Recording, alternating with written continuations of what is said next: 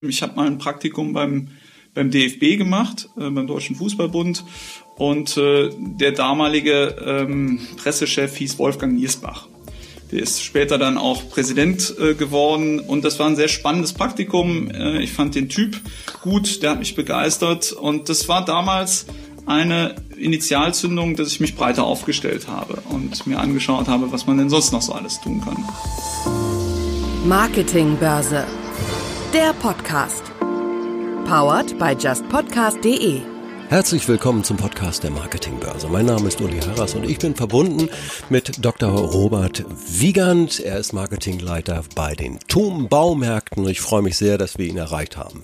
Herr Dr. Wiegand, herzlich willkommen. Schönen guten Tag. Ich muss ja wirklich sagen, Sie sind in einem wilden Markt unterwegs. Baumärkte, da gibt es eine große Konkurrenz. Ich schieße mal von vorne, Herr Wiegand. Wie unterscheiden Sie sich von all Ihren Mitbewerbern? Ja, das ist keine ganz so leicht zu beantwortende Frage. Ähm, tatsächlich sind die Baumärkte alle sehr ähnlich. Äh, wenn Sie sich anschauen, äh, was äh, so differenzierende Punkte im Baumarkt sein können, äh, dann sind es Preis, dann sind es Sortimentstiefe, Breite, dann ist es natürlich auch äh, die Qualität der Beratung, die Freundlichkeit der Mitarbeiter. Ich wage mal zu behaupten, dass bei all diesen Faktoren die Baumärkte nahezu auf Augenhöhe sind. Ähm, natürlich das zeigt auch Marktforschung, gibt es immer marginale Unterschiede, aber die sind zum Teil so klein, dass wenn Sie den Kunden fragen, dann finden Sie da in der Regel ein Urteil, das äh, die, die Baumärkte auf Augenhöhe sieht. Deshalb ist es wichtig, dass jeder Einzelne für sich, und das machen wir auch, daran arbeitet und versucht für sich eine Eigenständigkeit zu finden. Und äh, wir haben daran in den letzten Jahren gearbeitet. Wir haben versucht, unsere Positionierung zu schärfen. Soll heißen, wir haben versucht, unsere Wahrnehmung in der, aus dem Blickwinkel der Kunden zu schärfen. Und äh, wir haben eine Haltung entwickelt. Ähm, eine Haltung, mit der wir versuchen, auch dem Kunden zu begegnen. Mit mehr Respekt einfach mehr erreichen, ist die Haltung auf einen Satz gebracht. Das haben wir 2012 und 2013 entwickelt. Und seitdem versuchen wir all unser Handeln auch darauf auszurichten. Und wir sehen in der Marktforschung auch, dass der Kunde das durchaus wahrnimmt, dass unsere Haltung gegossen in den Satz Respekt, wer es selber macht, also das Wertschätzen des Selbermachens, dass das bekannt ist beim Kunden äh, und dass er es auch sympathisch findet. Und das ist ein Teil unserer Differenzierung zum Wettbewerb. Darf ich mal so ganz persönlich aus meinen Baumarkterfahrungen, ähm, es betrifft nicht Ihre Marke, ich sage auch nicht, wen es betrifft. Für mich äh, ist das nur so, ich gehe da nur noch hin, weil die hier vor Ort sind und ich zu faul bin, noch 20 Kilometer weiter zu fahren. Äh, so, so sieht das aus. Das, das ist ja für Sie eine günstige Voraussetzung, um eigentlich eine Alternative anzubieten. Sehe ich das falsch? Nein, ähm, das sehen Sie nicht falsch. Der wichtigste Faktor beim Baumarkt ist Nähe. Also hm. bei all dem, was ich ähm, zum Thema Marke erzählen könnte, äh, ist natürlich äh, der wichtigste Punkt, habe ich den Baumarkt um die Ecke. Und ich bin selten als Kunde so stark in dem Thema involviert, dass das Thema ähm, Nähe tatsächlich durch andere Faktoren überstrahlt wird. Aber äh, es ist nicht so, dass wir in Deutschland so viele Monopolisten haben oder so viele Regionen, wo nur ein Baumarkt vertreten ist. Ähm, mhm. Denn in der Regel ist es so, Deutschland ist Heimwerkerland, Deutschland ist Baumarktland. In der Regel ist es so, dass Sie als Kunde immer zwischen zwei, manchmal drei Standorten unterschiedlichen Wettbewerbern wählen können. Und dann kommt schon der Faktor Sympathie, dann kommt der Faktor des Bildes, das ich über diesen Baumarkt im Kopf habe, zum Tragen. Das ist natürlich in einem Baumarkt, ähnlich wie bei anderen Händlern, äh, immer nur ein, ein Teil am Ende der Entscheidung, die darauf zurückzuführen ist.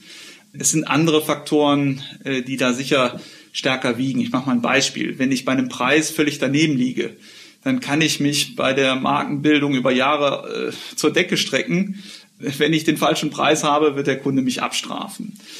Also von daher ist es am Ende das Gesamtbild, das eine Marke ausmacht. Und wenn ich dann die Wahl zwischen zwei oder drei Baumärkten habe und alle liegen in der, in der gleichen Nähe, also in der gleichen Distanz zu meinem Wohnort, dann kommt es schon darauf an, wie der Baumarkt sich über die Jahre in den Köpfen der Kunden positioniert. Ich werde mal ein bisschen persönlich, Herr, Herr Dr. Wiegand. Ähm, wie sind Sie eigentlich so äh, jetzt so im Baumarkt gelandet? Sind Sie auch so ein Heimwerker? Sagen Sie mal ganz ehrlich. Oder ja, ich sag mal so, ich bin zum Heimwerker geworden, aber es ist nicht so romantisch äh, oder es ist auch nicht so mit einem Masterplan versehen, wie man das vielleicht sich manchmal vorstellt, im Sinne von, ich habe jetzt meine Leidenschaft zum ja. Beruf gemacht.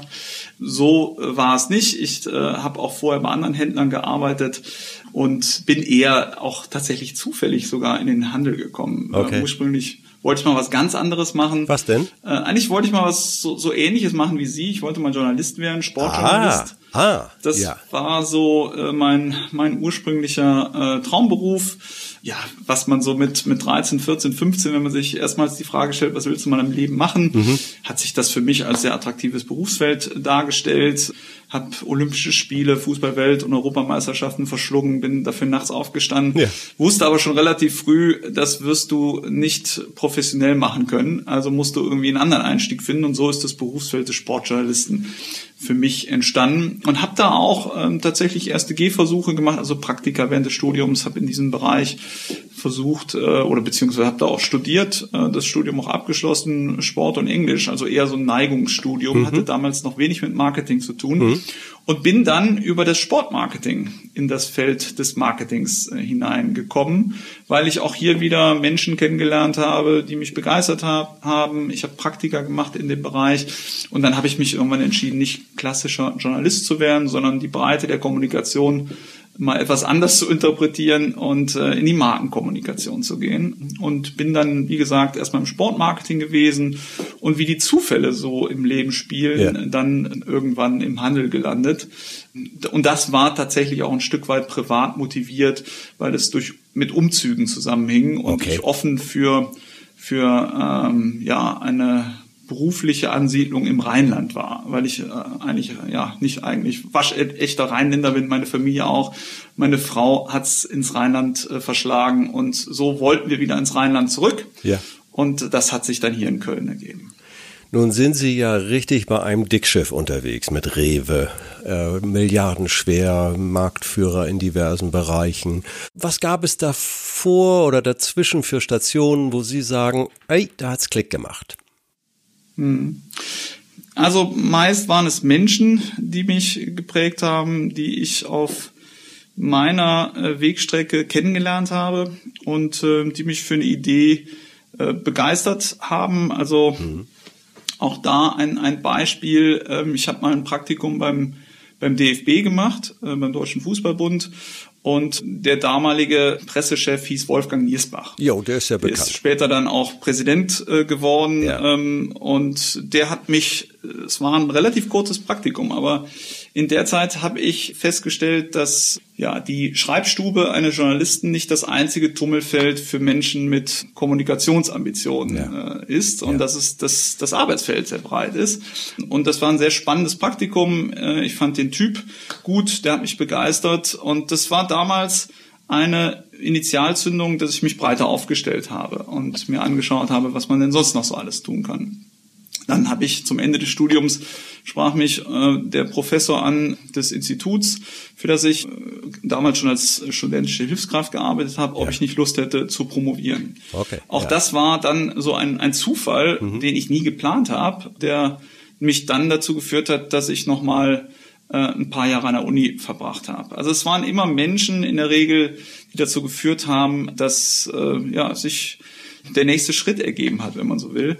Und ich habe das tatsächlich auch immer so gehalten, dass ich nie so einen Masterplan verfolgt habe, weil meistens gehen die ja doch am Ende schief. Ja. Äh, deshalb habe ich äh, gedacht, ich ähm, ja, lass mich ein Stück weit, natürlich mit einem Ziel vor Augen, aber lass mich auch ein Stück weit von den Ereignissen treiben und von dem, was im Leben so geschieht. Und für mich ist da mehr so ja der Weg das Ziel und äh, ich, ich laufe da nicht auf eine bestimmte Position, auf ein bestimmtes Ziel hin, weil das ist zu unwegsam das äh, Leben, dass, dass, dass man das so planen kann.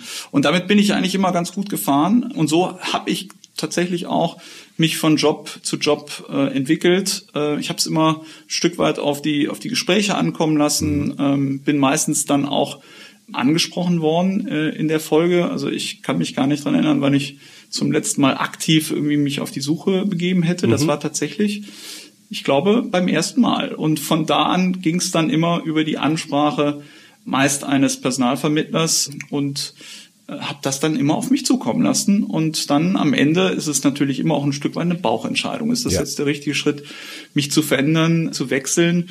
Ja, und so ist dann am Ende ein ja, mosaikreicher Lebenslauf rausgekommen, mhm. ähm, der so am Reißbrett nie zu planen gewesen wäre. Also das deckt sich auch mit den Eindrücken. Ich durfte ja im Vorwege unseres Gesprächs jetzt mit einem ihrer engen Mitarbeiter sprechen. Da durften wir, aber habe ich mir gewünscht. Ich wollte sie so ein bisschen auskundschaften. Ähm, hm. Und da darf ich Ihnen schon sagen, da ist eine hohe Wertschätzung rübergekommen. Nicht so Fishing for Compliments oder so, das merkt man ja, was echt ist oder was aufgesetzt ist. Das war richtig echt und vor allen Dingen kam rüber, er bleibt immer ruhig egal wie wild es wird, egal was mal so ne, an Turbulenzen entstehen können, er behält den Überblick und gibt uns ein gutes Gefühl, stärkt uns den Rücken. Ich glaube, das ist auch so eine Auswirkung, wenn man nicht so fokussiert ist auf einen Weg, sondern wenn man durchaus flexibel ist und die Situation immer wieder neu einschätzt. Mhm. Liege ich da richtig bei Ihnen? dass sie das eigentlich ganz gerne mögen, das Leben in der Bude, sage ich jetzt mal so ein bisschen flapsig. Ja, also wenn sie sich für Handel als Berufsfeld entscheiden und ja, auch wenn man sich ein Stück weit vom Leben treiben lässt, irgendwann entscheidet man sich natürlich mhm. bewusst äh, zu sagen, ich unterschreibe da einen Arbeitsvertrag. Ja. Und dann auch noch Baumarkt. Ja. Ähm, da muss man sich das erstmal gut überlegen, weil Sie hatten es ja zu Beginn schon gesagt, Baumarkt, das Arbeitsfeld, das ist also nicht immer vergnügungssteuerpflichtig, nee. weil das ist ein harter Verdrängungswettbewerb, wie der Handel in Summe, aber Baumärkte gibt's wie Sand am Meer und äh, es haben ja auch schon einige sich vom Feld in den letzten Jahren und Jahrzehnten verabschiedet. Ja. Ähm, deshalb, ja, muss man das äh, Leben auch in einem Baumarkt immer mit einer gewissen, dem auch mit einer gewissen Gelassenheit begegnen. Mhm. Wenn Sie sich da wegen ja jedes Problems aufregen und durch die Decke gehen, dann werden Sie auch nicht alt im Job. Nee, ne? ähm, und ich habe auch gelernt, da ja einmal ruhig zu bleiben, aber sie müssen auch natürlich äh, jetzt ein überschaubares Team führen, ja. ähm, das auch einen gewissen, eine gewisse Führung, Orientierung und auch Ruhe braucht. Ja. Und wenn sie sich da immer aufregen, durch die Decke gehen und auch sich ständig mit Kollegen anlegen mm. und in die Schützengräben legen, mm. werden sie auch nicht vorankommen. Das ist ja. ja jetzt hier auch eine Größe, die, also Tom ist schon an sich äh, ein großes Unternehmen mit 15.000 Mitarbeitern, eingebettet nochmal in die Rewe Group. In so einem Konzern überleben sie nur, wenn sie gute Kontakte aufbauen, mhm. wenn sie sich interne Netzwerke aufbauen und mit ihren Themen auch langfristig überzeugen können. Und nicht durch ja, ständige Kleinkriege, so wie man das vielleicht auch schon mal hört, dass ja. es da in, im Konzern ständig zu Ellbogen und Grabenkämpfen äh, kommt. Das passiert sicher auch, man muss für seine Standpunkte einstehen, aber ich habe es immer so gehalten, dass ich versucht habe, mit, mit Argumenten zu überzeugen, ja sowohl meine Leute als auch in Richtung der Vorgesetzten. Und wenn das nicht funktioniert, dann bin ich natürlich hier als Mensch im Konzern auch jemand, der, der dann eben, wenn der Vorgesetzte sagt, nee, du willst rechts, ich will aber links rum, der dann am Ende auch die Hacken zusammenschlägt. Sonst ja. äh, muss ich, sonst sollte ich nicht in einem, in einem Konzern äh, arbeiten, dann wäre ich hier natürlich auf falschem Platz. Das ist am Ende gerade in einem Handelsunternehmen schon auch ein Stück weit militärisch organisiert. Wir sind hierarchisch und am Ende entscheidet der Vorgesetzte, in welche Richtung es geht. Wir halten es aber bei Tom und auch, mhm. ich würde das mal auch für die Gesamtrewe Group sagen, äh, sehr teamorientiert. Mhm. Also hier wird viel im Team entschieden, hier wird sehr kooperativ gehandelt dieses Thema Respekt, von dem ich eben sprach, ja. ist nicht aus der Luft gegriffen, sondern hat sich als DNA des Unternehmens äh, entwickelt. Äh, das hat sicher auch mit der mit den genossenschaftlichen Wurzeln des Unternehmens zu tun. Ja. Und deshalb äh, muss man sich das hier nicht furchtbar ruppig vorstellen, ähm, sondern es, es wird schon sehr kooperativ und äh, gemeinschaftlich entschieden. Herrlicher, herrlicher Rundblick, den Sie eben gegeben haben, denn das lag mir natürlich auf der Zunge zu fragen, wie ist denn das politisch in so einem großen Geflecht, in dem Sie sich befinden? Äh, jetzt mal ein bisschen inhaltlich. Wo sehen Sie eigentlich die Stärken der digitalen Kanäle und wo sind die der analogen Kanäle bei Ihnen besser? Ja, ja, ich glaube, der der Mix macht's am Ende. Mhm. Also erstmal ist das ganze Thema Marketing und Kommunikation durch die bunte neue Welt natürlich auch deutlich komplexer geworden. Ja. Ähm, also äh, das Orchestrieren der verschiedensten Kanäle, ob digital oder äh, klassisch, ist sehr herausfordernd. Also manchmal fragt man sich, was die Kollegen in den 80er Jahren so gemacht haben und es drei Fernsehsender gab und nur auf sehr einem schön, konnte ja. man irgendwie Werbung sehen. Ja. Ähm, also genau. Das äh, ist, äh, und das bestätigen auch äh, Kollegen. Ich hatte mal ein ganz nettes Gespräch mit einem Kollegen aus der Spielwarenindustrie. Ich war ja vorher mal einige Jahre bei Toys R Us. Ja. Ähm, und der sagte, ja, wir haben eigentlich nur äh, gerade so Anfang der 90er nur TV-Spots eingebucht ja. äh, und dann sind wir nach Hause gegangen. Ja. Also ja, vielleicht ein bisschen übertrieben, aber es ist schon deutlich komplexer, was dazu führt, dass sie ja entweder am Ende weniger Wirkung mit dem gleichen Budget mhm. haben oder mehr Budget einsetzen mhm. müssen, wenn sie ähm, dann auch die gleiche Wirkung wie vorher erzielen wollen, äh, weil sie die ganzen Kanäle, die neuen Kanäle bespielen müssen. Was die Vorteile sind, also äh, die digitalen Kanäle sind sicher in der Wirkweise Transparenz. Sie schaffen eine Transparenz, die wir äh, vorher und auch bei den klassischen Kanälen nach wie vor so nicht, so nicht haben. Ja. Gerade im Bereich des Performance Marketings, also des abverkaufsorientierten Marketings, hilft das sehr, diese Kanäle zu haben, insbesondere dann, wenn sie auch einen Online-Shop betreiben.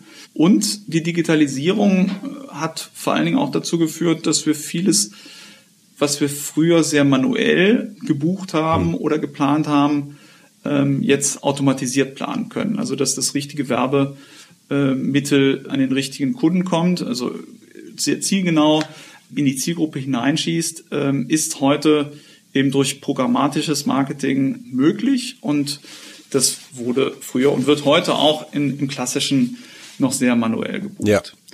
Was ich allerdings glaube, und da sind die, die klassischen Medien immer noch sehr stark und können die, die digitale Welt auch nicht ersetzen, ist, dass viele klassische Kanäle immer noch über eine hohe Reichweite verfügen. Mhm. Also das gilt für TV, das gilt aber auch für starke Printtitel, die ihre Zielgruppe finden. Und äh, gerade bei älteren Zielgruppen sind das Medien, auf die sie nicht verzichten können ja. äh, im Medienmix. Und deshalb ist es, so wie ich zu Beginn sagte, die, die Mischung aus beidem, aber eben mit erhöhter Komplexität. Omnichannel, nicht wahr? Also wie steuert man es aus? Ähm ja, haben Sie da so ein Tool? Haben Sie eine, eine gute Agentur, die Ihnen dabei hilft? Wie, wie kann man sich das vorstellen in Ihrem Markt? Ja, also am Ende ist der Mix, äh, das Konzertieren dieser Kanäle ähm, ist ähm, das, also was ich unter Omnichannel verstehe. Ja. Also da gibt es keinen keinen heiligen Gral. Also nee, bisher ne? zumindest nicht. Da gibt es auch kein Tool, in das ich oben alles reinschütte und dann kommt unten die beste Lösung raus. Es hat sich das ein oder andere natürlich, wie ich eben sagte, automatisiert in der Planung. Ja. Ähm, die Tools sind etwas schärfer geworden, aber es, am Ende sind es eine Vielzahl von Einzelmaßnahmen und Einzeltools, die man dann ja gemeinsam mit Agenturen nutzt, um die Zielgruppe äh, oder Zielgruppen zu erreichen. Es ist ja nicht so, als äh, hätte man eine Zielgruppe, sondern ähm, die planerischen Daten werden immer besser, die Grundlagen, die Planungsgrundlagen werden äh, besser, ähm, weil eben mehr über die Zielgruppen bekannt ist und ähm, dadurch ja wird die Treffsicherheit schon erhöht mhm.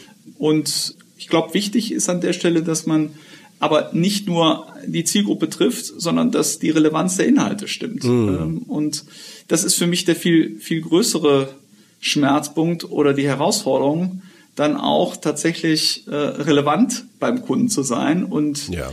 äh, nicht nur zu signalisieren, guck mal, ich habe dich erkannt, über einen Banner beispielsweise zu sehen, ja, ich möchte diesen äh, 50-jährigen Herrn ansprechen, ich habe auch einen Kontakt mit ihm hergestellt, aber reagiert er darauf? Ist das für ihn äh, Relevanz? Äh, und da sehe ich die, die größte Herausforderung für alle Werbetreibenden, äh, hier diese, diese Schwelle, die Wahrnehmungsschwelle beim Kunden tatsächlich zu treffen und zu sagen, als Kunde, ja, mit dieser Marke will ich mich beschäftigen. Wie verknüpfen Sie bei TUM die digitale Welt mit der analogen? Die Kommunikationskanäle sind da sicherlich äh, im, im Mittelpunkt. Also wir verzahnen die im, im Planungsprozess natürlich. Ähm, das heißt, wichtig ist erstmal, dass man eine gute Idee hat. Ja. Also wir kommen nicht über den äh, Ansatz, dass wir äh, erstmal die Kanäle planen und dann kommen wir über die Kampagnenidee, sondern wir kommen über den umgekehrten Weg. Ja. Ähm, wir überlegen uns erstmal eine gute Geschichte, wenn man so will, oder eine gute Idee, ja. von der wir glauben, dass sie bestenfalls auf unsere Marke einzahlt, ja. äh, auf die Positionierung, auf das Thema Haltung, von dem ich eben sprach. Da kommen noch zwei, drei andere Punkte hinzu, die uns wichtig sind äh, inhaltlich.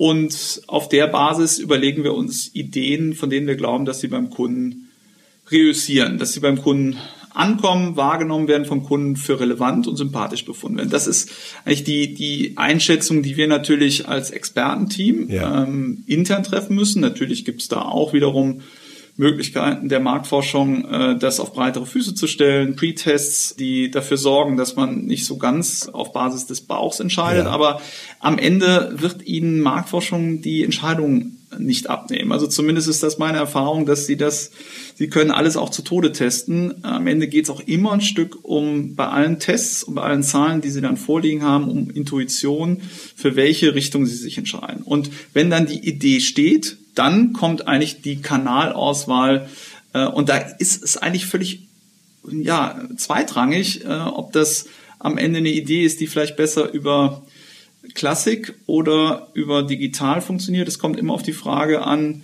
ähm, welche Zielgruppe äh, spreche ich an und wie, über welche Kanäle kann ich diese Zielgruppe am besten erreichen. Und das ist dann häufig ein Mix aus beiden. Geben Sie mir doch mal so ein ganz praktisches Beispiel, wo Sie sagen, oi, da hat eine Idee wirklich gut funktioniert. Also es gibt ein Beispiel aus dem letzten Jahr, das wir dieses Jahr wiederholt haben. Mhm. Das ist ähm, das äh, Beispiel eines Belohnbieres, also eines Bieres. Das ist vielleicht etwas ein ungewöhnliches Beispiel, weil Bier, wir kein, ja. okay. kein, kein, kein äh, Braumarkt, sondern Baumarkt sind.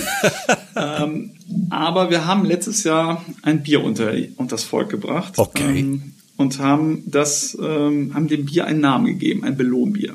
Ja. Und die Idee dahinter war, dass man sich nach getaner Arbeit auch mal belohnen darf. Richtig. Ähm, ja. Und wie tun das unsere Kunden? Ähm, da haben wir den Kunden, haben wir den Kunden beobachtet. Ja. Ähm, und der Kunde macht das gerne auch mit einem Feierabendbier. Richtig. Ja? ja. Also nach getaner Arbeit ja. im Garten oder beim Heimwerken. Absolut. Trinkt er gerne mal ein Bier. Ähm, und da wir immer auf der Suche sind nach außergewöhnlichen Aktionen und Geschichten, die wir erzählen können, haben wir ein Belohnbier. Das heißt auch so. Ja, Belohnbier entwickelt. In so einer kleinen braunen 033 Flasche. Ja, ja. So. Und das war die Idee. Und dann haben wir uns überlegt, wie können wir das jetzt reichweitenstark äh, kommunizieren? Ja. Und ähm, wir haben für uns entschlossen, dass das erstmal eine sehr fokussierte Kampagne sein soll, weil wir auch nicht so viel Bier hatten. Also wir hatten eine überschaubare Anzahl von Sixpacks. Wir haben es als Sixpack Sixpacks verkauft und haben dann die Kampagne auf erstmal zeitlich auf eine Woche ausgelegt. Ja. Dann wollten wir in dieser Woche den höchstmöglichen Impact haben. Das heißt, also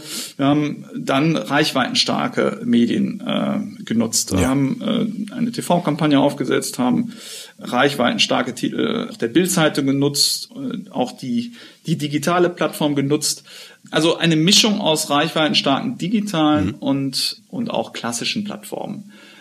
Hier stand äh, das Branding vor allen Dingen im Vordergrund. Ja. Äh, deshalb haben wir Abverkaufsmedien nur zweitrangig genutzt. Also wir hatten es auch mal in der Beilage, aber wir wollten es nicht über den Preis verkaufen, yeah. sondern vor allen Dingen war uns daran gelegen, dass wir eine gute Geschichte erzählen, mit der wir Aufmerksamkeit oder wie man so im Marketing äh, Neudeutsch sagt, Talk of Town sind. Ja. Äh, und das ja. er erreicht man ja heute nur noch schwer, dass man tatsächlich ein Aufmerksamkeitslevel erreicht, über das Menschen übergreifend und nicht nur kleine Subzielgruppen sprechen, sondern dass man tatsächlich auf breiter Ebene äh, bei den Heimwerkern zum Gespräch wird. Ja. So, das war die Zielrichtung und am Ende sind wir dann auf einen sehr breiten Kanalmix gegangen, der aber vor allen Dingen die, die Markenziele befeuert, über Ja. die man auch eine Geschichte erzählen kann, also klassisch Printanzeigen, über digitale Banner, über Advertorials, also wo man redaktionell Dinge erzählen kann und über reichweitenstarke TV-Kanäle äh, und aber auch über digitale Bewegbildkanäle, also insbesondere YouTube.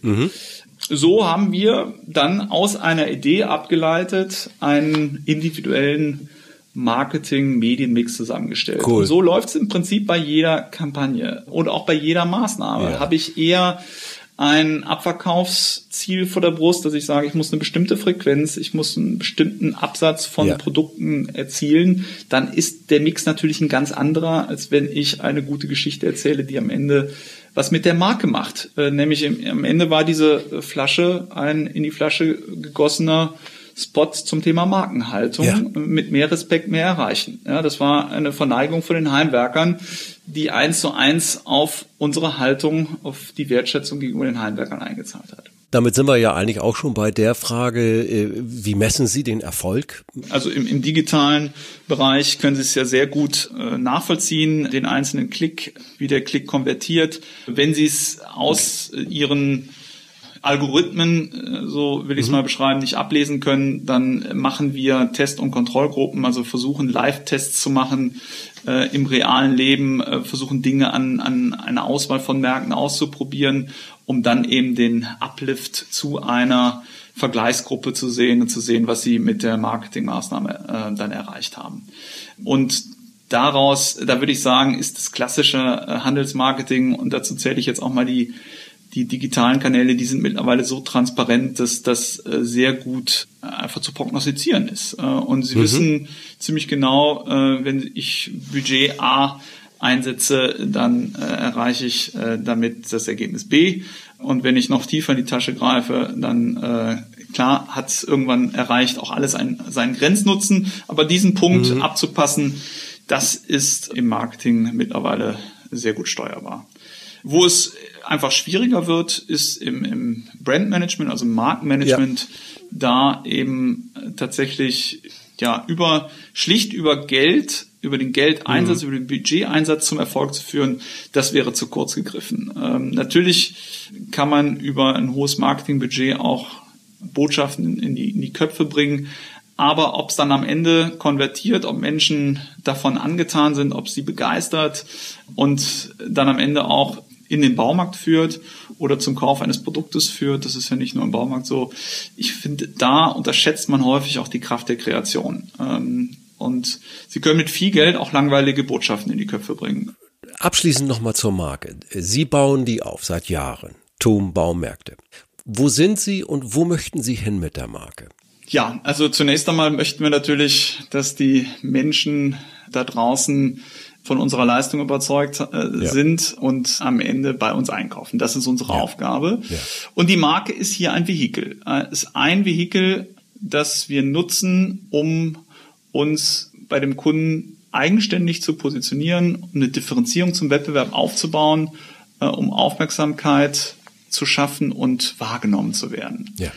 Wo wollen wir hin? Wir wollen die Basis, die wir gelegt haben, diesen Respektansatz weiterführen, ihn aber noch stärker inhaltlich füllen. Äh, Wir werden in den nächsten Jahren, und das haben wir auch schon begonnen, ein Thema stärker besetzen, dass wir auf der strukturellen Seite inhaltlich in den letzten Jahren aufgebaut haben, sicher auch eingebettet. Dadurch, dass wir in der Rewe Group eingebettet sind, ist uns das Thema Nachhaltigkeit besonders wichtig. Oh ja. Und dieses Thema, dieses Megathema, von dem wir wissen, dass wir hier auf der Leistungsseite ähm, schon viel gemacht haben, das wollen wir in Zukunft auch kommunikativ viel stärker in den Fokus rücken. Und wir glauben, dass wir ähm, jedes Recht dazu haben, beziehungsweise jede Chance auch sehen. Warum? Weil wir auf der inhaltlichen Seite gut vorbereitet äh, sind und uns gut vorbereitet werden und nicht Gefahr laufen, Greenwashing zu betreiben. Also sich Ja, am. Ende ähm, ähm, ja, mit einem grünen Feigenblatt zu bewaffnen und auf dieser grünen Welle zu reiten. Das ist ein schmaler Grad, das ist Ja. eine hohe Gefahr, aber wir glauben, dass wir hier echt eine Chance haben als Marke. Es gibt ja auch so viele wirklich intelligente Lösungen im, im Detail. Ich habe jetzt leider keine Beispiele, aber es gibt, wenn man sie dann liest oder wenn man sie dann hört, wo man sagt, ja, meine Güte, warum macht ihr es denn nicht? Genau diese Ideen, ich glaube, da gibt's auch immer mehr Kundschaft für. Sehe ich das zu optimistisch? Das werden wir sehen. Das ist ähm, schon auch ähm, immer mit einem Stück weit unternehmerischem Risiko verbunden, mhm. ähm, denn es ist nicht so offensichtlich, wie man das vielleicht äh, nach dem Greta-Jahr 2019 ja. äh, denken mag, äh, dass das so der einfache Weg ist, ähm, sondern ich glaube, dass der Kunde da schon völlig zu Recht auch ein bisschen argwöhnisch ist äh, und äh, den Markt da sehr genau beobachten äh, wird, wer es ernst meint und wer nur auf einer grünen Welle reitet. Okay, das ist klar, Und ja.